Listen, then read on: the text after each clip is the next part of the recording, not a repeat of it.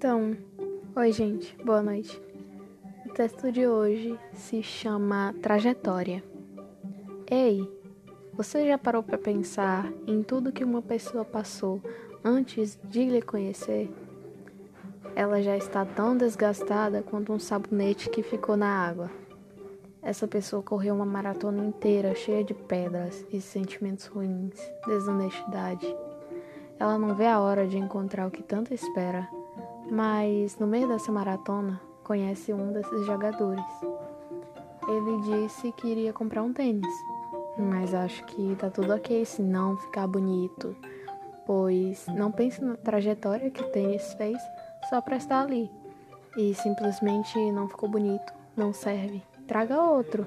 Quero terminar com você.